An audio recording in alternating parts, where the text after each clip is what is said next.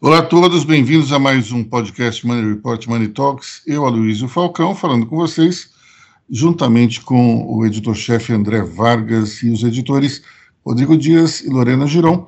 Vamos falar aqui sobre o que aconteceu de mais importante nessa semana, semana conturbada, semana em que teve até invasão de shopping center de luxo.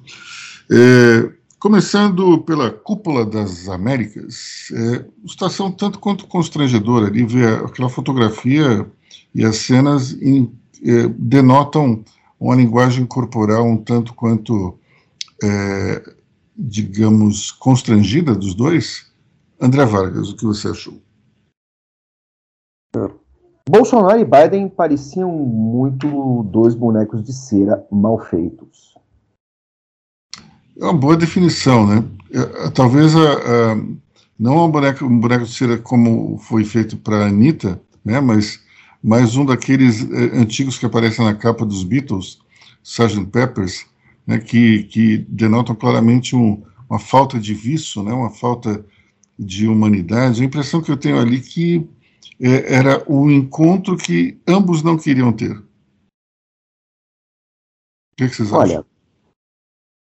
Os participantes do velho e bom Tratado de Munique, lá em 38, me pareciam mais à vontade, me pareciam mais à vontade que Bolsonaro e Biden. E Bolsonaro ainda começou com um discurso uh, uh, que eu fiquei chocado. Ele, ele, ele, começou dizendo, explicando para Biden o tamanho do Brasil, então, ignorando a lição básica de quarta série, que o território não contínuo americano é maior do que o Brasil. Os Estados Unidos são o, o, o, quarto maior país em território, os Estados Unidos é o quinto. Nós perdemos até esse beabá básico ali, né? Redundante. Então, é, é, e Bolsonaro reafirmando a soberania do Brasil sobre a Amazônia, aquela tese maluca da presença de estrangeiros no Brasil. Meu amigo, presença de estrangeiro no Brasil, na Amazônia, só se for de boliviano, peruano, colombiano, venezuelano que vive ali nas fronteiras. Não tem nada disso, eu já andei bastante por lá. Lorena. Então, é como vocês disseram, é um encontro que nenhum dos dois queria, né? Porque o encontro do Biden foi uma pré-condição para que o Bolsonaro comparecesse à Cúpula das Américas, e o, e o Bolsonaro está é, tá fazendo um jogo para poder se, se reeleger. Então, e ao mesmo tempo, o Biden está fazendo esse puxão de orelha para alertando o capitão que tem que respeitar a democracia. Então, assim, são vários atritos que está acontecendo, e ao mesmo tempo, com, com com, a, com, toda aquela história do, do Bolsonaro que apoiava o Trump, e agora ele falando, não, esquece o Trump, que ele falou lá, né? Trump é passado, agora o presidente agora é Biden. Então ficou aquele clima um pouco constrangedor. E, só para emendar isso, é, ficou muito claro né, a pouca importância que o governo Biden está dando para a América Latina e está dando para o Brasil foco americano hoje é a Europa, é a China, é a Ucrânia, e, o, e, e, a atual administração não está preocupada com o Brasil e não vê o Brasil como um aliado consistente, como um aliado confiável. É, os recursos alocados é, para fundos para ajudar a conservar a Amazônia, então é uma coisa de 4 milhões por ano. É, mal dá para abastecer a lancha. Lorena, Inclusive, a assessoria de imprensa do Biden, uns dias atrás, respondeu uma pergunta de um repórter sobre a presença do Bolsonaro lá. Eles falaram: não, isso não nos preocupa, porque é importante a gente continuar apoiando o, o Guaido. É, é, é, não significa que os outros representantes venezuelanos não possam participar do evento. Assim, confundiu Brasil com Venezuela. Para eles, assim, não, não é uma coisa. É tudo igual, entendeu? Para os assessores é, é, o que você falou, América Latina. Bom, depois que, depois que o Ronald Reagan é, desceu do avião e saudou o povo da Bolívia, tudo pode acontecer em relação aos Estados Unidos e Brasil, né? Mas é, me, me, lembrou essa, esse constrangimento aí do Biden em relação a Bolsonaro, é uma coisa que aconteceu no, no final dos anos 70, uma visita do presidente Jimmy Carter para o Brasil. Como todo mundo sabe, Jimmy Carter foi um grande defensor dos direitos humanos, colocou isso inclusive na sua plataforma de eleição em 76. E Jimmy Carter eh, foi fotografado alucinadamente eh, em Brasília, sempre com um semblante carregado e de quem estava desconfortável de lidar com representantes de um governo militar que não havia sido eleito democraticamente. Então, eh, esse tipo de situação constrangedora nós já vimos antes. É, nunca acaba terminando muito bem para o Brasil, mas naquela época a gente estava falando da Guerra Fria, era um outro momento. Hoje, eu diria que qualquer movimento, digamos, de ruptura com as instituições não seria apoiado pelos Estados Unidos, ao contrário do que houve em 1964. Portanto, é, ali dava para ver que era uma situação complicada e constrangedora, especialmente porque antes até do encontro, é, Bolsonaro continuou falando das eleições de 2020, é, insinuando fraude, quer dizer, é uma falta de simancol gigantesca. Né? Você está falando do sujeito que foi eleito, antes da, do encontro você fala que ele, ele está lá por conta de uma fraude eleitoral, tanto quanto, digamos, estratégia no mínimo arriscada. Rodrigo. Luiz, pegando um gancho no que você disse, quando você fala do governo Ronald Reagan, o que, que como que vocês enxergam o, o Biden falando que é hora de enterrar a economia de gotejamento, né, que a gente viu lá do governo Ronald Reagan, que era uma, era uma teoria de de re reduzir imposto para das empresas para estimular investimento? Bom, isso se começou a chamar Reaganomics, né, que era uma, era uma teoria na qual você diminui o imposto e esse imposto, é, ao contrário do que os democratas diziam, não iria para o bolso dos empresários e sim iria para a atividade.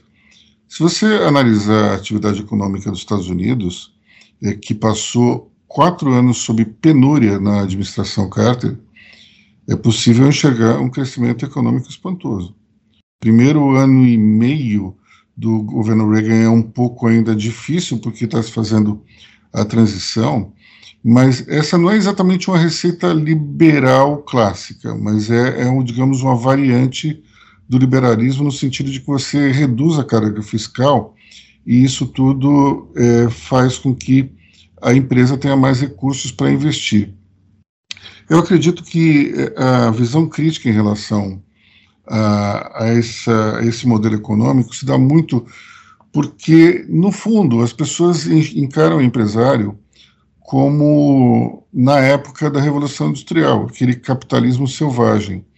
É, dos anos 70 para cá, esse tipo de modelo ele não acontece mais, especialmente nos Estados Unidos, no qual é um país no qual boa parte das empresas não tem um dono, você tem um, um conselho de acionistas.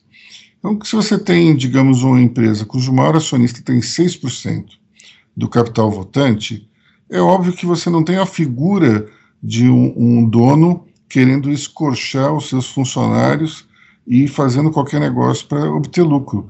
Isso leva para um capitalismo mais amadurecido. Aqui no Brasil, nós ainda temos várias empresas familiares. Mas, por outro lado, quanto maior o grupo, maior a, gover a governança, maior necessidade de se ter um, um, conselho também.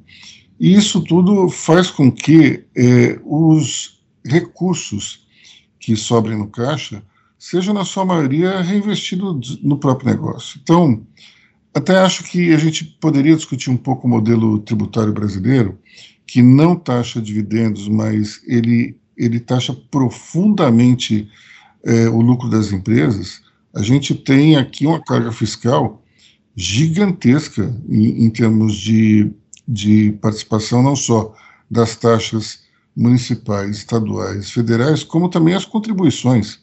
Quando você vai fazer um cálculo do que você deixa é, para, o, para o, governo, para qualquer empreendedor isso é muito problemático. Então, eu tenho a impressão que a gente precisa estudar melhor é, é, esse tema e ver o, como é que uma, uma curva fiscal mais leve ela, ela acaba ajudando o, o empresário a reinvestir dinheiro no próprio negócio. É, eu tenho a impressão que gente, esse é um ponto importante, porque na cabeça de muitos eleitores do Lula ou de esquerda de maneira geral, até o próprio Ciro Gomes acha isso, é, qualquer redução da taxação significa que o, o, dono da empresa vai comprar um barco novo, vai comprar, vai tocar de avião. Isso até pode acontecer, mas a gente tem que lembrar o seguinte: avião ninguém paga à vista, se paga em, através de um leasing. Então, o que uma empresa acaba gastando para comprar um avião, um, um bilionário, perto do que ele tem é muito pouco. No fundo, no fundo, o que os empresários querem, depois de um determinado momento, é simplesmente deixar um legado. Eles querem criar uma empresa que tenha uma sustentabilidade, que sobreviva à sua própria existência. Isso eu, eu digo assim, eu converso diariamente com pelo menos 10 empresários. Eu te garanto que nenhum desses 10 está interessado em ficar cada vez mais rico na pessoa física. Ele já tem dinheiro suficiente para isso para ter uma vida confortável e cheia de luxos. Agora, quando a gente fica cada vez querendo tirar mais é, da empresa, do empresário, o resultado é, é o que diz a, a, famosa curva de Laffer. Você aumenta uh, os tributos, aumenta o percentual de, de impostos e a arrecadação cai. Porque chegou uma hora que as pessoas não, ou elas só negam, ou elas se desestimulam. Então, é, esse é um caso interessante porque é, era, o Reagan era bastante criticado em termos de o que poderia ser feito é, na economia, e foi durante os primeiros 18 meses, mas depois o resultado foi bem interessante e a economia americana ela, ela nadou de braçada em torno, em, nesses tempos aí. É, as pessoas costumam confundir uma coisa, que é dizendo que a economia americana ficou fraca, porque os japoneses foram lá e compraram muita coisa. Mas isso se deve a, um, a um, uma questão bem interessante. Durante muito tempo, os bancos japoneses eles ficaram um tanto quanto engessados em termos de alavancagem. Até que o Banco Central japonês entendeu que os imóveis possuídos pelos bancos, pelas instituições, poderiam ser eh, reajustados no balanço. Isso deu para os bancos japoneses uma alavancagem gigantesca e eles foram comprando absolutamente tudo que vinham pela frente e várias empresas americanas. Então, houve uma certa é, impressão de que os, os americanos estavam por baixo, os japoneses por cima, mas foi tudo uma manobra fiscal que depois se revelou inócua, porque tudo que o japonês cresceu, o governo, o, os japoneses cresceram na década de 80, tiveram que devolver e estão devolvendo até agora. É um processo bem longo de ajuste, diga-se de passagem. Bom, é, vamos falar de, é, dos desaparecidos na Amazônia? Quem é que fala? Bom, eu gostaria de me pronunciar sobre o caso, uh, falar de algumas questões uh, daquela região, que eu conheço um pouco. É, em primeiro momento, se achou que o desaparecimento dos caras, assim, se achou que eles tinham entrado no mato, na mata, na floresta, que eles estavam perdidos, sabe aquela coisa clássica, né? uma dupla de, assim, é, uma dupla de sertanistas entrou para entrar em contato com índios e poderiam ter sido mortos por índios, por garimpeiros. Então, só, só, fazer, só fazer um, um, comentário, André. É, para nós que moramos aqui na, na cidade grande, isso parece uma grande bobagem e impossível de acontecer, mas eu, eu tive em, na década de 80 fazendo uma matéria sobre petróleo na Amazônia e nós desembarcamos numa clareira, entramos dentro de, da, da floresta, eu, fotógrafo, é, para fazer justamente essa, essa matéria. Caiu um equipamento do fotógrafo e ele baixou para pegar e começou a demorar para colocar isso dentro do, do, do, da sacola dele. A gente foi, eu fui perdendo de vista os, as pessoas que estavam comigo da Petrobras e bateu um certo pânico, porque é tudo igual. Você está no meio da mata, você se perde em uma questão de 10 minutos. Então, a, a gente acabou não se perdendo, mas é, eu tive que andar muito rápido, e andar rápido no mato não é fácil. Portanto, essa tese inicial ela não é totalmente descabida, ela fazia um certo sentido. Mas agora, por favor, continuando. É, no primeiro momento parecia a, a, a, interpretação é que esses caras tinham entrado na mata. Não foi isso. É, Atalaia do Norte fica muito perto de Tabatinga, que é uma cidade de 70 mil habitantes, onde tem base da PF, tem base da Marinha, tem base do Exército. Ela fica na frente de Letícia, que é na Colômbia, e uma outra cidade peruana que eu não lembro o nome. Ali é uma tríplice fronteira. E é um, uma fronteira quente, ali porque até há pouco tempo do um lado tinha a Farc e do outro lado tinha Sendero Luminoso. E é uma região subindo o rio Javari, que é na divisa, e subindo o outro rio, que é o rio onde eles se perderam, Itaquaí, é, você tem uma série de comunidades ali. E eles avançaram coisa de, no máximo, 30 quilômetros pelo rio. Pelo rio. Eles não saíram do rio, eles iam visitar comunidades ribeirinhas. Então, assim, nesses lugares, o rio é como se você tivesse um sítio na beira de uma rodovia.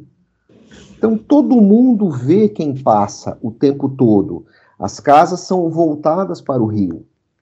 Você tem ali é, é, as pessoas moram ali numa espécie de talude, né? Elas moram, um, escolhem um ponto um pouco mais alto do rio para não serem atingidas pelas cheias. Todas as casas têm alpendre, todas as casas têm, têm, têm é, cadeirinhas ali, as pessoas na, na, na hora da tarde, ninguém faz nada porque é muito quente. Então, você está observando o movimento. Aquela região ela não é totalmente isolada. Quer dizer, ela é precária, sim, mas todo mundo se conhece. Eles não estavam procurando, entrando em contato com índios uh, uh, isolados.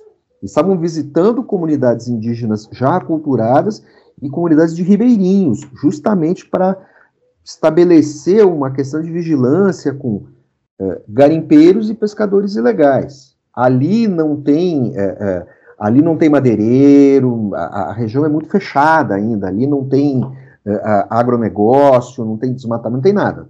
É, é, é, estão na fase anterior. Então, todo, e, e, todo mundo conhece todo mundo. Todo mundo sabe quem é o bandido, quem é o político, quem é o vereador, quem é o delegado. Então, assim, esses caras passaram, e eles estavam num barco, aí é a observação com relação ao barco do exército depois. Então, eles subiram, eles tinham que descer. Subir o rio, eu já subi rio na Amazônia, você gasta muito combustível. É, é, eles tinham galões vazios no barco. Se o barco tivesse afundado, os galões iriam boiar e alguém iria perceber. O barco simplesmente desapareceu. É, esse sertanista, ele já tinha sido ameaçado por pescadores ilegais. As pessoas já tinham denunciado quem eram os pescadores ilegais. Uh, o colega dele já havia sido morto, o sertanista andava armado, o sertanista, tem, sertanista e indigenista tem que andar armado. É, é, no mínimo, no mínimo ele tem que poder dar um tiro para cima para espantar o pessoal. Naquela região tem garimpos ilegais cuja segurança do garimpo já foi localizado, já foi filmado, isso por equipes, já foi passou na Globo, assim, é, é, os seguranças do garimpo são ex-senderistas. É uma região muito violenta, muito complicada. E aí se faz todo aquele circo, de repente o exército bota uma lancha, uh, uh, tem aquelas imagens que nós publicamos, o exército colocando uma lancha na água, a lancha fortemente armada, eu fiquei olhando assim, não tinha tinham nove soldados na lancha, uh, uh, duas, duas, duas ponto .30, uma ponto .50, dava destruir uma cidade com aquilo. Uh, não tinha um galão de combustível, não tinha um fardo de comida. Quando você sobe o rio, você tem que levar comida para você. Você tem que levar combustível para poder descer. Então, assim, tudo pose. Ninguém. É, se você fizer uma investigação policial consistente, e assim e, e, e, chacoalhar as árvores certas, e a polícia sabe fazer isso muito bem, você vai descobrir logo quem atacou os caras. Então, assim, eu acho que tem muito jogo de cena, deve ter político envolvido. Eu, eu infelizmente, eu acho que esses caras uh, não estão amarrados numa árvore como prisioneiros, não é assim que se age naquela região. As mortes são por emboscada. Uh, é, é, tudo, tudo caminha para o pior desfecho. E o governo trata isso de uma maneira muito lenta. O Exército lançou uma nota na segunda-feira dizendo que esperava o escalão superior, enquanto a Marinha e a PF já estavam em ação. Uh, detalhe: a, a, base da PF fica a um quilômetro da base do Exército. Sim. Uh, em Tabatinga, todo mundo se conhece, todo mundo frequenta o mesmo clube. É uma cidade de 70 mil habitantes. Sabe, o promotor, o juiz, o comandante do exército, o cara da PF, a marinha, aquilo ali é a classe média alta da cidade. Então, é, é, conversa para boi dormir. Por que, que você tem um batalhão de infantaria na selva, que é justamente para proteger as fronteiras, ali em Tabatinga, e depois você tem os pelotões espalhados, e ninguém faz nada? Provavelmente tem autoridades ou gente poderosa naquela. Poderosa para o tamanho da região, né? É, envolvida porque é assim que essas coisas se dão no Brasil. Vamos lembrar. Uma... Da é uma reedição do caso Dorothy Stanges? Era o que eu ia falar agora, Luiz. Muito obrigado. Era o que eu ia falar agora. O Dorothy Stang era uma, é uma reedição do, do até do Chico, como é que é lá? Do Chico Mendes, quer dizer, é alguém que não estava gostando do trabalho desse pessoal, só que o trabalho, o, o indigenista é um agente do governo. Tudo bem, ele estava licenciado, tá, mas ele, ele participava das redes. E, infelizmente, Infelizmente, esse jornalista deve ter entrado como dano colateral. Uh, ninguém tinha ideia de que esse cara era do The Guardian. E, e sim, se não tivesse alguém do The Guardian junto, esse ia causar esse barulho. Ia ganhar essa proporção? Não. Então, então assim, é, é, talvez a melhor solução, não com o Bolsonaro, seria o, o que fez o Fernando Henrique que praticamente criou essa regra, né? No caso de Eldorado de Carajás, federaliza o caso e vamos embora. Se você tem muita gente ali por perto suspeito estar envolvido, federaliza e toca ficha. Vamos ver o que acontece.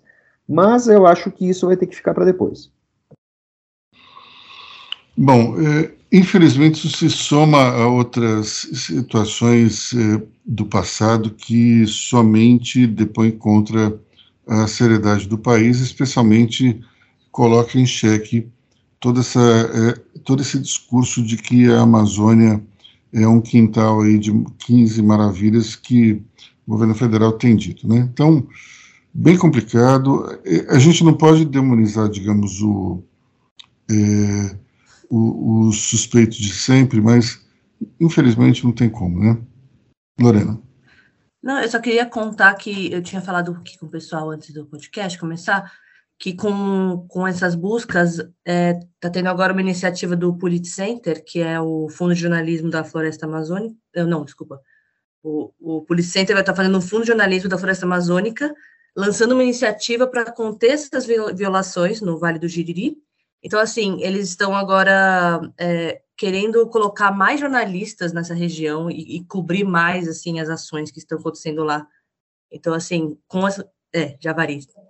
Então, eles estão, então assim, é, com essa tragédia, não sei se é tragédia ainda, espero que não, né? A gente sempre espera que não, mas assim como o André falou, parece que tudo se encaminha para uma tragédia, por, por parecer ter gente grande por trás, mas é, a, a, parece que com por, por, estar com gente do The Guardian, por ser por ter tido essa comoção internacional, é, vai ter um movimento assim mesmo de, de colocar mais jornalistas de fora, mais gente cobrindo a questão dos garimpeiros, a questão da, da, da coisa ilegal, e, e, talvez agora, assim, é, tenha uma cobertura interessante do local. A gente tem que lembrar sempre que é, a Amazônia é um, é um local de difícil acesso e, portanto, a gente não tem é, necessariamente uma aplicação da lei como tem aqui, por exemplo, uma cidade grande. Então, isso só torna tudo mais complicado e, eventualmente, eu acho que ter uma presença maior da imprensa na região pode melhorar, mas não resolve. O que resolve é aplicar a lei, é ter um efetivo para que, se a, para que a lei seja respeitada. Caso contrário, a coisa não funciona. Quando a gente se transporta para a história do, dos Estados Unidos no século XIX, por exemplo, o, o Velho Oeste era, uma, era literalmente uma terra sem lei. Você tinha um, um xerife, os seus, os seus adjuntos, mas o fato é que o, o, do, do meio do país até Los Angeles era um verdadeiro vale tudo. Então, depois, com o tempo, se instalou a lei e se criou um controle igual ao da outra costa, mas até então eh, se passaram muitos anos numa situação de, de total penúria em termos legais. Né? Na Amazônia não é muito diferente, não. E eu vou dizer uma coisa para vocês: eu, eu, conheço praticamente o, o, o, país inteiro. E como eu nasci no Recife, uma família de Pernambuco, eu conheço bem o, o sertão nordestino, que é uma terra é, de grande miséria, infelizmente. Agora, igual a miséria que eu vi na Amazônia, sinceramente, é muito diferente. É engraçado porque você tem umidade, tem água, e é uma miséria extrema. As pessoas não, as pessoas não têm é, recursos, até porque elas estão isoladas, é uma coisa complicadíssima. O, o André conhece bem também essa região e pode, pode confirmar o que eu estou dizendo, né, André? É, você tem uma diferença, eu, eu já perambulei ali por parte do Setão, norte de Minas, oeste da Bahia, Piauí, Ceará, Pernambuco. É, nesses locais do Nordeste, você tem pobreza, e em alguns casos, miséria, certo? Pobreza e miséria. No, na Amazônia, é, nesses locais, você tem miséria mesmo, e você tem um outro componente, que as pessoas ignoram. Assim, a doença. As pessoas ficam muito doentes na Amazônia por causa das doenças tropicais. É, é uma, um, uma coisa que eu ouvi, demorei para entender. É, eu viajando pelo interior e as pessoas, mas e eu, minha mulher, minha minha primeira esposa tinha acabado de ter filho e tal, e eles perguntavam assim, mas quem cuida da sua mulher? É, é, não, moramos eu. Eu tinha muita curiosidade para saber qual era a minha vida. E falei, moramos eu, minha mulher e minha filha pequena, um bebê. Mas quem cuida da sua mulher? Falei, como assim quem cuida? Tá lá ela, tá em casa. É, e aí eu não, não entendia, porque nesses locais sempre tem alguém, step, preparado para cuidar de quem fica doente. E as pessoas ficam doentes longamente três semanas de cama por causa de malária, por causa de uma série de coisas. Então, eu não entendia. É, é, essa questão da doença também afeta muito a vida das pessoas. Você perde muita força de trabalho, muito ganho, eh, você perde a capacidade de se alimentar. Se morre muito, se, muita criança morre recém-nascida. É, então, é, é, uma coisa. É, é assim, é, é, muito a parte da vida dos demais brasileiros. Mesmo o cara que está no centro-oeste, no nordeste, no sul, no sudeste. Lá é uma coisa muito particular. E tem que se olhar com olhos uh, um pouco uh, atentos. Bom, vamos falar de. Da, vamos agora partir um pouco para a economia, é, falar da, do plano cruzado de Bolsonaro e Guedes. Conta aí para gente. Tivemos um momento Bolsonaro, Paulo Sarney ou José Guedes? Como é que é isso? É, o que virá depois? O plano Bolsonaro? Se Bolsonaro reeleito, teremos o quê? Um plano, um congelamento? Eu, sinceramente, não entendi nada. É a pior coisa que um jornalista pode falar, mas é, é um não entendeu nada retórico. Tá?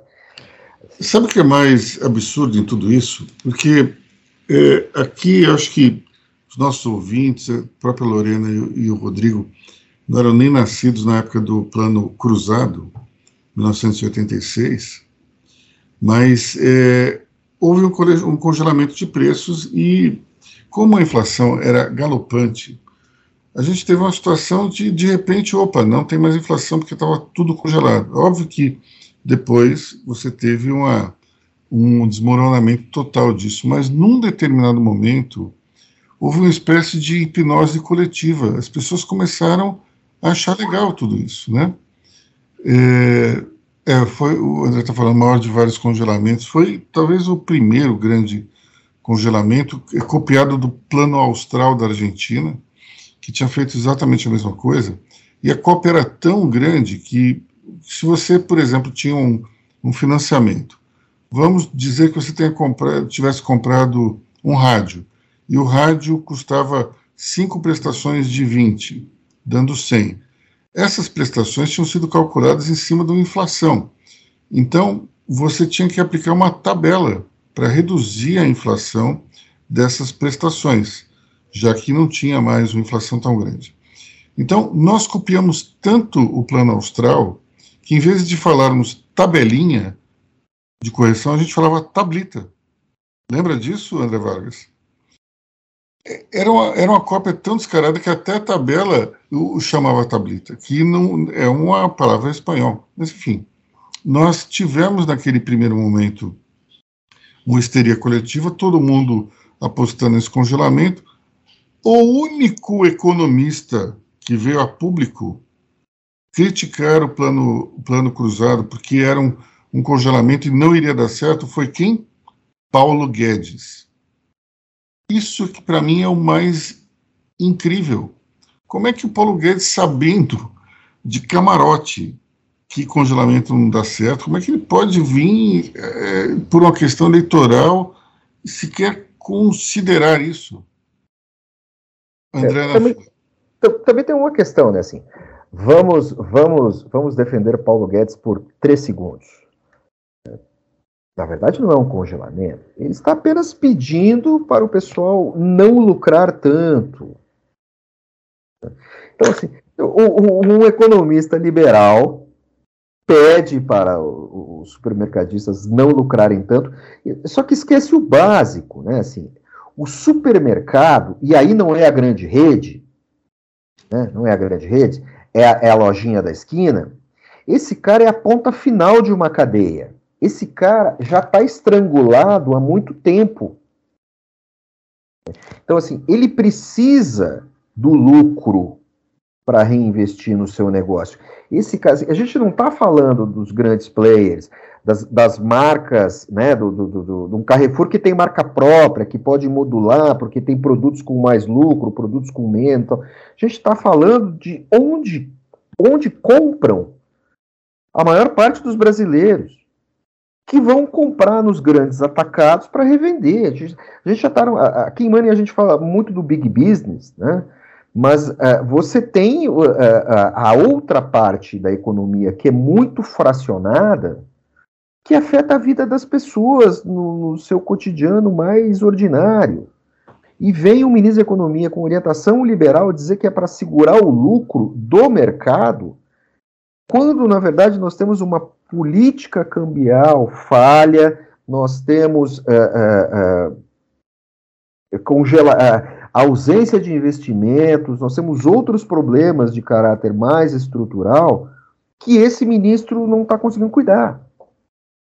E aí você, você vai estourar na ponta justamente nesse momento em que se fala dos 33 milhões de famintos que apareceram no mapa da fome. Em, 2000 e, em 2018, eu já estava fazendo, eu já fiz matéria sobre isso lá em 2018, sobre o país que importa grãos. Né? Aliás, uma mentira que o Bolsonaro contou. O Bolsonaro contou, falou na frente do Biden, não ao Biden, que o Brasil alimenta um bilhão de pessoas no mundo. Não, não é verdade. É, o Brasil exporta frango, exporta produtos de alimentos de alto valor agregado. Mas o que faz a grande diferença para o Brasil é você exportar soja e farelo de soja para alimentar porcos na China, o que vai alimentar, por sua vez, bilhões de chineses. Mas o Brasil em si, ele, é, é, na cadeia do alimento, o Brasil não é um grande é, é, alimentador do mundo. Né? Ele está na cadeia industrial, muito bem instalado, tá? Perfeito. Mas assim, outra conversa fiada que o presidente soltou. Assim, e aí o Paulo Guedes, voltando ao Paulo Guedes, vem com essa. Vem com, com, com essa. É uma conversa desesperada. Que não traz luz tem... nenhuma. Acusando, que, e acusando que a Argentina, Venezuela, acusava a Argentina Venezuela de fazer, né? Esse que é louco. Pois é, mas aí a gente tem essa situação totalmente eleitoral que também ocorre dentro da Petrobras, né? Estamos aí com, com uma defasagem de 20% nos preços dos combustíveis. Nada indica que vá que o combustível vai ser reajustado, isso por uma questão meramente eleitoreira. Então, é, é realmente complicado. Nós temos aí uma situação é, na qual tudo que se ouviu no início do governo não é o que se pratica agora no final. É, esse apelo a que não se lucre tanto, que não se, meio que se congele o preço, para mim isso é uma loucura totalmente absurda, enfim. Bom, é, nem tudo está perdido na questão liberal. Nós tivemos uma privatização na prática ontem, né? A Eletrobras teve seu capital pulverizado.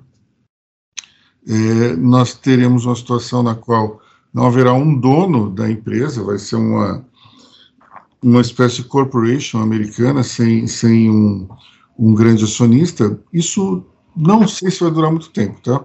Mas é o que, o que ocorre agora. É, como, como as ações estão, estão, estão sendo negociadas na Bolsa, eu acho natural imaginar que alguém vá comprando é, esse papel até atingir uma certa maioria que permita controlar o conselho de administração e, portanto, a empresa. Mas é, eu acho que é, é louvável, pelo menos, a intenção de se privatizar a, Eletrobras e, e ter se concretizado isso. O que me deixa bastante irritado é que a empresa que poderia ter sido privatizada também era a de Correios. E os Correios não vão ser privatizados esse ano. Se o Luiz Inácio Lula da Silva ganhar a eleição, não vai ser também na, no governo deles. Mas o, o problema todo é o seguinte: o Correio ele tem ainda algum valor. Daqui a alguns anos ele não vai valer nada. Por que isso? Porque ninguém manda carta, evidentemente. Então, por que, que o correio é importante? Porque ele, ele faz um trabalho de logística do e-commerce.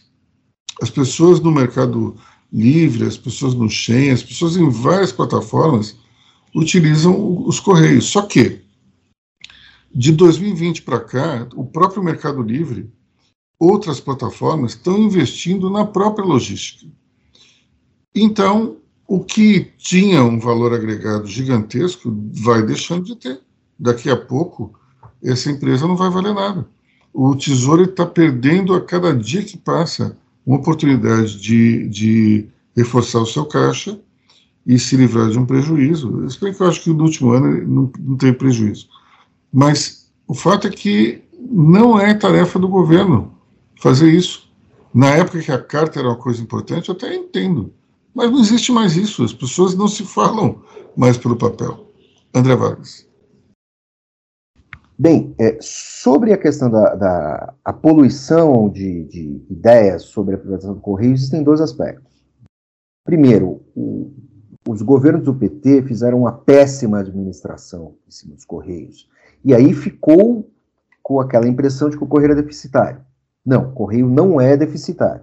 Mesmo ele não sendo deficitário, uh, você pode, o correio pode ser privatizado, não há nenhum problema. O que você precisa é ter uma modulação, porque o correio sempre foi, desde a sua, desde que, desde que cria, foram criados os sistemas de correios nacionais, sempre foi um fator de integração, sempre foi um fator de cidadania.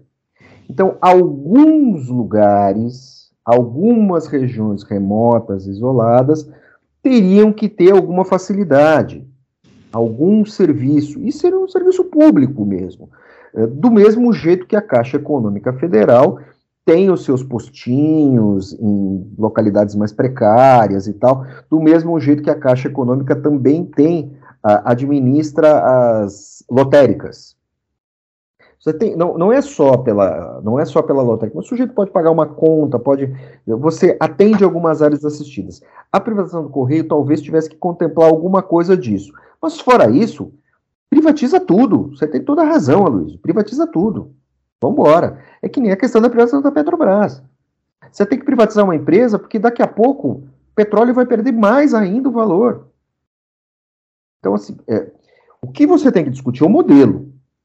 Aí tudo bem, aí vale, aí vale todos os players, cada um puxa o seu machado, a sua foice, a sua, a sua motosserra e vai todo mundo brigar.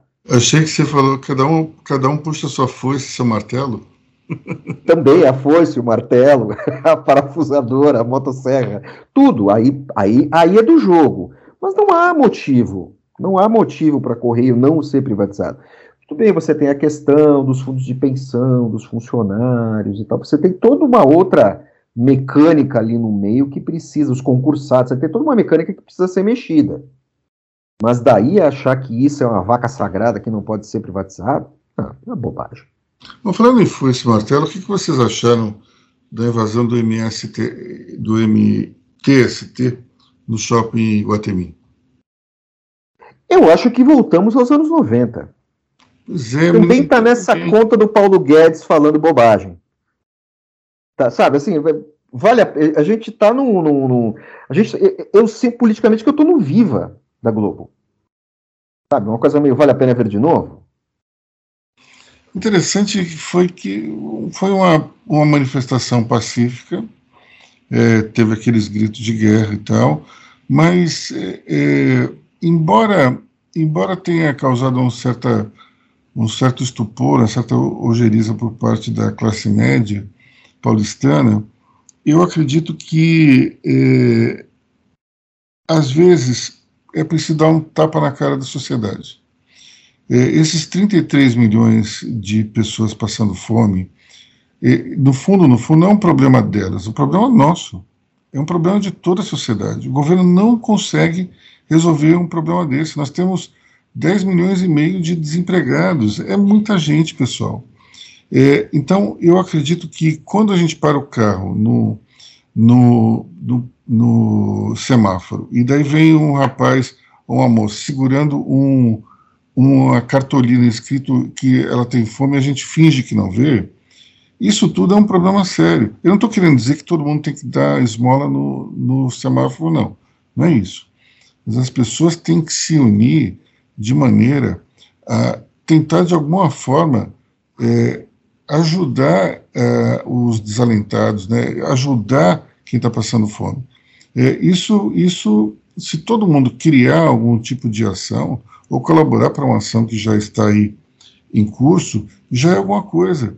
Mas o fato é que a gente não pode ficar parado.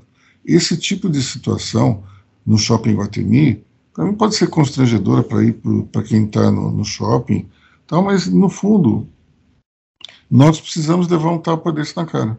Lorena. Exatamente. É, a gente está numa situação agora que o país está. As pessoas estão desesperadas. Então, assim, por mais que sejam. Que, assim como você falou, é uma coisa constrangedora, mas protestos são para serem constrangedores, são para são incomodarem. E e a gente não consegue, nós como pessoas, a gente tenta fazer o máximo, né? A gente tenta, é, a gente faz as doações, faz o nosso papel, mas mais que tudo, hum, os nossos governantes têm que fazer alguma coisa. Então, assim, o, o Guedes está aí querendo congelar, querendo mascarar as coisas, mas, assim, temos que, tem, tem que ter uma ação do, do, do governo de tudo, né? Olha, quando a gente fala em ajudar, vou dar um exemplo prático. Na segunda-feira, eu fui é, a um jantar de arrecadação do, da ONG Os Amigos do Bem, que é tocada pela empresária Alcione Albanese. E nós ali é, tinha um grupo empenhado a fazer a doação, mas todos os presentes se movimentaram para fazer alguma coisa. E no final da noite se arrecadou uma quantia razoável, 8 milhões de reais. Então, o que é importante é que a gente não fique parado e ache que isso é um problema dos outros. Não é. Em algum momento, esse tecido social vai se arrebentar, pessoal. Não é possível isso. 33 milhões de pessoas passando fome, a gente tem que resolver. É um assunto chato, é. É um assunto não é agradável, não é. A gente pô, tem limitações para ajudar? Tem. Só que a gente tem que fazer alguma coisa. Se cada um fizer um pouco, pelo menos a gente consegue é, amenizar uma situação gravíssima. André. É, é, preciso lembrar o seguinte, que assim, quando o andar de baixo fica com fome, a coisa fica complicada para qualquer governante. Vamos citar alguns, assim que me vem à cabeça agora, né? Cabeça é um bom termo. É, Luís XVI, Nicolau II, certo? Uh, Fulgêncio Batista, Somoza, falando de alguns ditadores de terceira categoria da América Latina, mas falando de grandes monarcas que perderam o poder porque deixaram a sua população passar fome. Não interessa se depois surgiram governos radicais. Uh, o que que a gente está discutindo agora é o processo que levou ao poder grupos radicais. Por quê? Pela incompetência dos governos. O Brasil voltou ao mapa da fome em 2018. Isso começou é, no governo Temer, não exatamente, não exatamente pela crise, mas foi quando, a partir do momento que o próprio governo Temer começou a desmontar uma série de programas de compra de alimentos de pequenos agricultores. Porque o que traz comida para nós à mesa não é o caso do arroz e tal, mas assim, o que traz o alface, eh, alface, tomate, eh, é, é o pequeno agricultor, é o cara que está nos cinturões verdes das grandes cidades. São Paulo, Rio, Curitiba. Né? Se esse cara não tiver uma segurança, não tiver uma segurança, não tiver alguma produção comprada, é, vai faltar comida. O governo desmontou os programas de abastecimento de alimento para as escolas, que era uma segurança para esses. Depois, no governo Bolsonaro, voltou. Para a seguir, eu cheguei a elogiar isso aqui, para a seguir isso ser desmontado. Economicamente, a produção de alimentos para consumo imediato é uma produção complicada, que ela exige, aí sim não adianta ser liberal, a, a, ao pé da letra, ela exige algumas salvaguardas. Isso ocorre na Alemanha, nos Estados Unidos, isso ocorre na, isso ocorre na França, na Espanha. Você tem alguma proteção desses caras que se reúnem em cooperativas. A Espanha é uma grande produtora de hortaliças, para a Europa toda, porque eles conseguiram se organizar. Então, meio que hoje eles não precisam mais proteção, nenhuma proteção eh, estatal, porque você tem uma cobertura da União Europeia. Mas, assim, é, um, é uma situação complicada. Você precisa estabelecer algumas salvaguardas disso. Eu estava olhando a produção de trigo há pouco. É, nós, o mundo tem trigo para um ano e meio. Se ninguém plantar, você tem trigo para um ano. Certo? Um ano, um ano e meio. Tem uma reserva de trigo. Perfeito. É, é, já pensada por uma crise como essa. E também porque as pessoas precisam, os, os produtores precisam se organizar para plantar trigo em outros lugares. Perfeito. Agora, para muita coisa não existe reserva. E não existe proteção. Isso acaba afetando a vida da, do cidadão comum, do cidadão mais pobre, o cara que compra na vendinha. Então, assim, ninguém está dando bola para isso. Isso é um caldo de cultura que vai ter um preço terrível para a sociedade brasileira. E a questão principal, eh, achei muito legal o que você falou aí, Aloysio, do, do pessoal se reunir, não é pelos 8 milhões, não, tá? É pela capacidade de criar é, empatia e uma sensação de pertencimento ao problema. Esse empresariado, ele tem que ir lá cobrar o governo. Porque quem mete, quem mete a faca no empresariado para cobrar imposto é o governo. Cabe ao empresariado não se distanciar do governo e cobrar soluções. Olha, você tem que resolver esse problema aqui, porque os caras estão na porta da minha casa. Esse cara está dando pedrada no vidro do meu carro. É, é, eu moro numa região, eu moro numa região do centro de São Paulo, que quando a polícia fez aquela ação desastrada dos, dos craqueiros, os caras passaram três horas passando na frente da minha casa. Bem, ninguém foi assaltado, ninguém foi ameaçado. O, só comércio inteiro fechou. Dias depois eu tive que ir ao médico e eu não pude passar pela calçada que eu sempre passo, porque havia uma praça tomada.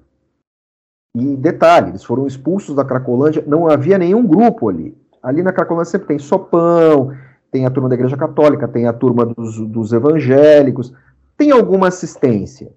Ali tinham dois carrinhos de patrulha com 4 PM. Nenhum sopão, nenhuma assistência, nenhum padre, nada. Uh, uh, então, assim, é, sabe aquela, a, a, aquela, aquela máxima do. do ah, esqueci o nome dele agora. Faleceu, os bárbaros estão na sala de jantar. Uhum. Durante um tempo a gente achou que os bárbaros tinham mudado para a internet. Mas esses são outros bárbaros. Os bárbaros estão, de fato, na sala de jantar. É preciso ter algum cuidado, estabelecer alguma política para que as coisas, a temperatura baixe, para que depois o país possa crescer de novo em algum momento. Nesse momento a gente está numa armadilha criada por todos nós. Falando em barbaridade, queria comentar aí para a gente entrar na reta final as pesquisas que, que nós tivemos aí essa semana e também comentar uma questão específica aí que é algo que saiu na imprensa dizendo que a XP havia resolvido não mais divulgar suas pesquisas para presidente. É, eu vi aqui no meu, no, num dos grupos que eu participo, um vídeo do deputado Ricardo Arruda, é, conclamando seus eleitores a não terem mais contas na XP. Eu queria dizer o seguinte sobre, essa, sobre as pesquisas de maneira geral. Primeiro, todos os bancos fazem pesquisa, todos. Todas as grandes instituições fazem pesquisa num, numa época eleitoral.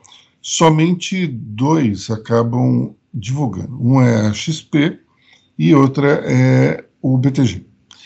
Então, é, a gente pode imaginar o seguinte, pô, mas é, as pesquisas aí mostram Lula tão, tão, tão à frente de Bolsonaro, isso quer dizer que eles são é, petistas? É, são tão petistas como eram bolsonaristas em 2020, quando essas pesquisas indicavam Bolsonaro na frente. Quando a gente olha essas pesquisas, elas têm uma certa tem uma certa similaridade. Só que tem alguns casos que você tem uma diferença gritante. Que casos são esses? Tem, por exemplo, Datafolha mostra uma dianteira de Lula de 21 pontos. É, você tem outras pesquisas que mostram a dianteira de Lula também, mas é uma dianteira de 10 pontos. O que está acontecendo? Um está roubando e o outro é sério? Não, não é isso. O que acontece é que a gente tem hoje uma, uma diferença muito grande no método de captação desses dados. Você tem gente que faz a pesquisa presencial e tem gente que faz a, a pesquisa é, pelo telefone. Isso dá uma grande diferença. Por quê? Presencial, o sujeito vai lá e mostra é, uma ficha dizendo em quem você vai votar, é, estimulado, né? mostra aí, falei, quem você vai votar? E daí a pessoa vai lá, olha e escolhe um. Pelo telefone, o sujeito começa a ler essa ficha. Quando chegou no, do quarto para frente, ninguém mais lembra direito o que, que foi. Então isso dá uma certa confusão. Agora, quando você olha a parte das pesquisas, da, a, é, a escolha espontânea, ela é praticamente igual. Lula está ali em torno de 30%, ele varia entre 30 e 33. Bolsonaro ele varia, ele flutua entre 25, 20. É mais ou menos a mesma coisa em todas as pesquisas. Por quê? Porque daí não tem, não tem como você. É, não tem como, digamos, induzir, não tem nada. A, a pergunta é simples: em quem você vai votar? E a pessoa diz: aquele número que tem na cabeça. Ou então, aquele número que não está na cabeça. Né? Esse tipo de situação, acho que ela é muito vexatória, porque, no fundo, o que a XP estava fazendo era um serviço de utilidade pública, mostrar eh, o que eles estavam capturando do, do espírito do tempo, né? que, que, em quem as pessoas iriam votar. Só que agora eles sofreram um ataque e vão eventualmente deixar de fazer isso ou passar isso para o Infomani, que é do grupo, tirar, digamos, esse peso. Aí, assim como o BTG tem, tem é, divulgado várias pesquisas através da revista Exame e não através do, do próprio, da própria marca. Então, acredito que nós temos aqui uma situação muito interessante. O número incomoda os eleitores do presidente Bolsonaro. E daí a única explicação para isso é que a pesquisa está errada. Eu, conversando com um amigo ontem, que ele vinha, ele, ele veio conversar comigo, dizendo que essas pesquisas estavam todas manipuladas e que aquilo era mentiroso porque é, havia um dado numa dessas pesquisas que mostrava que Lula era honesto para 35% do, do eleitorado e que Bolsonaro só tinha 30%. Eu disse assim, olha, para mim isso faz todo sentido. Eu falei, como isso é um absurdo e tal, Lula, presidiário, aquela, aquela discussão toda. Eu falei, vamos lá. Se nós somarmos todos, todo eleitorado de esquerda, mais um eleitorado de centro que vai votar no Lula porque rejeita Bolsonaro, a gente vai ter mais ou menos esse, esse, esses 35%. Você acha que alguém vai responder para um pesquisador, eu vou votar no Lula, e vai dizer o Lula é desonesto? Não existe isso. Então, tem coerência. A questão toda para mim, que é muito interessante ver o comportamento do eleitor médio de Bolsonaro, é que é preferível negar a realidade e tentar fazer alguma coisa. Eu estava dizendo para esse eleitor do Bolsonaro: olha, se eu tivesse no lugar do, do comando geral do, do, do, comitê de reeleição, eu acreditaria piamente que, na melhor das hipóteses, se fosse uma mentira, eu teria feito alguma coisa para tentar salvar a minha campanha. O que se está fazendo é uma, é uma estratégia absolutamente suicida. É dizer, é mentira e não fazer nada. Isso é perigosíssimo para a campanha de Bolsonaro.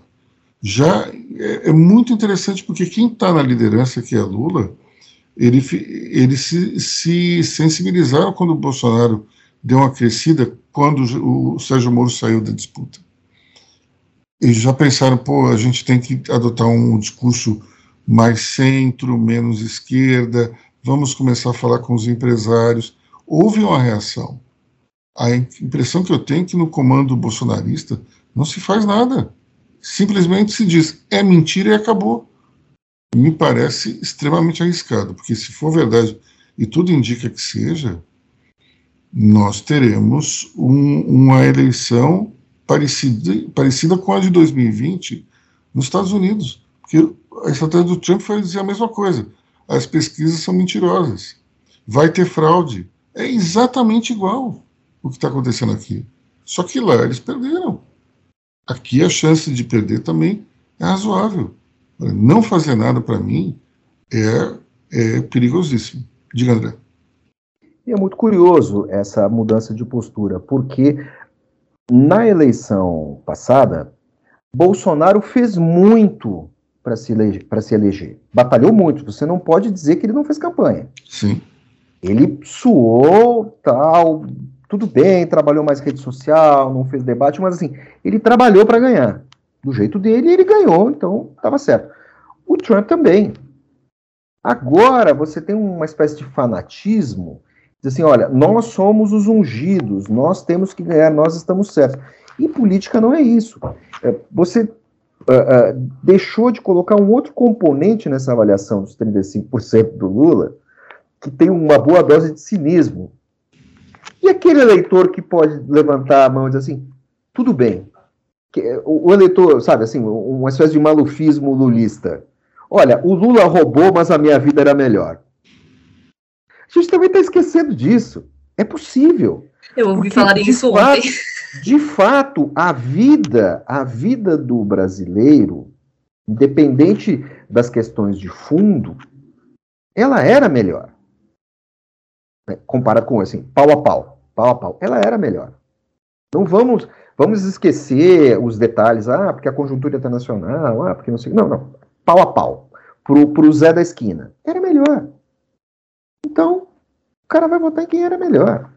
E assim, e a última boa lembrança, a última boa lembrança do eleitor é, é, é vai até uma parte do governo Dilma, depois a coisa desandou. Aí o Bolsonaro que fica dizendo, ah, bom, era na ditadura, para a cabeça do eleitor, o que está mais próximo é os dois governos do Lula e uma parte do governo da Dilma. Tá aí. Então, vamos lá, eu tenho 59 anos, eu faço parte do, de quem lembra da, da época da ditadura, mas eu era um garoto. Então vamos lá. E eu, a lembrança que eu tenho do, do milagre econômico, ela é muito, muito pequena. Então, se eu que tenho quase 60 não lembro direito, que dirá quem não viveu essa situação? Acaba sendo ouvir, ouvir falar, ouvir dizer. Olha, eu só lembro de uma coisa muito clara. Quando eu tinha 13 anos, e, portanto, a gente estava no governo Geisel, eu, eu disse para o meu pai, eu preciso do aumento da minha mesada. E ele falou, por quê? Eu falei, porque eu não consigo mais comprar o que eu comprava. Eu, com 13 anos, senti os efeitos da inflação. Então, a gente tem que entender o seguinte, não era também essa maravilha. Nos anos 80, o país entrou em default, foi uma tragédia. Então, não dá para dizer, olha, o, o, a ditadura toda foi um milagre econômico. Não foi. Eu lembro, eu lembro do milagre, eu era muito, sou mais jovem que você, cinco anos. Eu lembro da minha mãe comprando um apartamento muito legal, que é um apartamento que eu tenho hoje. Eu lembro da família viajando de avião, uh, fazendo viagens ao exterior. E eu lembro do meu tio comprando, comprando um terreno, depois outro, casas na praia e trocando de carro sabe assim? Isso, é, isso era um milagre. E, e, a gente viajando e saindo mais e tal. Era isso, assim, mas é, esse foi um milagre econômico. Um milagre econômico. Da, e os meus tios, eu era garoto, os meus tios comprando casas melhores, carros mais legais. É, o, o, o namorado da minha prima trocando, de, trocando o Fusca pelo Chevette. Interessante, né? Porque, de fato, você teve não só um, um milagre econômico, mas teve também um, um, crescimento de alguns mercados. Né? Você teve o fato de o Brasil estar tá se expandindo, e isso criava vários empregos, vários setores eles, eles cresciam. Não era exatamente uma política de governo. Então a gente tem que, que entender o seguinte: é, se tudo era tão bom, tão incrível, por que nas eleições de 74 o governo perdeu? Porque a gente teve uma eleição de deputados e senadores. O governo perdeu. O governo perdeu e o governo não esperava perder. Porque, afinal de contas, se via do milagre econômico. Então a pergunta é simples: se era tudo tão maravilhoso, por que, que os representantes da Arena eles tiveram menos votos do que os representantes do, do MDB. Isso para mim é, é, bastante claro. Você tem, você teve um depois do pacote de abril em 76 que foi uma manipulação clara do, do governo para manter a maioria no Congresso. É isso que as pessoas reclamam que não, não existe proporcionalidade entre os eleitores dos, por exemplo, da São Paulo comparado com algum estado do, do Nordeste, não existe mesmo, já, já existia, e em 76, 77 se criou um pacote para mudar a proporcionalidade. Então, a gente tinha, se não me engano, 313 de, eh, senadores, eh, deputados, foi para 513. Nessa mudança, você mexeu completamente com a proporcionalidade. E a importância relativa de São Paulo Rio de Janeiro, dos, dos estados mais populosos, simplesmente foi embora. Criou-se também a figura do senador biônico, foram escolhidos pelas assembleias legislativas que ainda tinham maioria do, do, do governo militar, com exceção do Rio de Janeiro, que sempre foi dominada pelo MDB, mas era um MDB meio governista. Não dá para a gente dizer que era um, um, o Chagas Freitas não foi exatamente um governador é, de esquerda, muito pelo contrário. Enfim, a gente tem uma situação na qual é, havia uma prosperidade econômica, especialmente de 70 a 74, mas não é que a sociedade estava totalmente satisfeita com isso. Enfim, estou muito esquerdista hoje, né, André Vargas?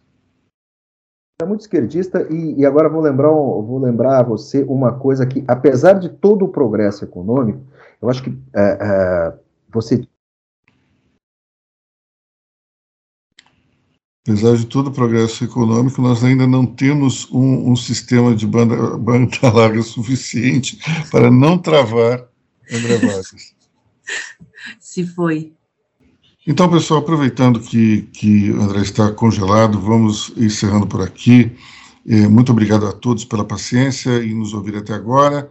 E, infelizmente, não teremos podcast na semana que vem, porque é, é o meio do feriado, mas estaremos de volta na outra falando da, dos temas mais importantes da economia da política aqui no Brasil. Tchau, bom fim de semana. Bom fim de semana a todos e até a semana que vem. Bom fim de semana, ouvintes. Até semana que vem.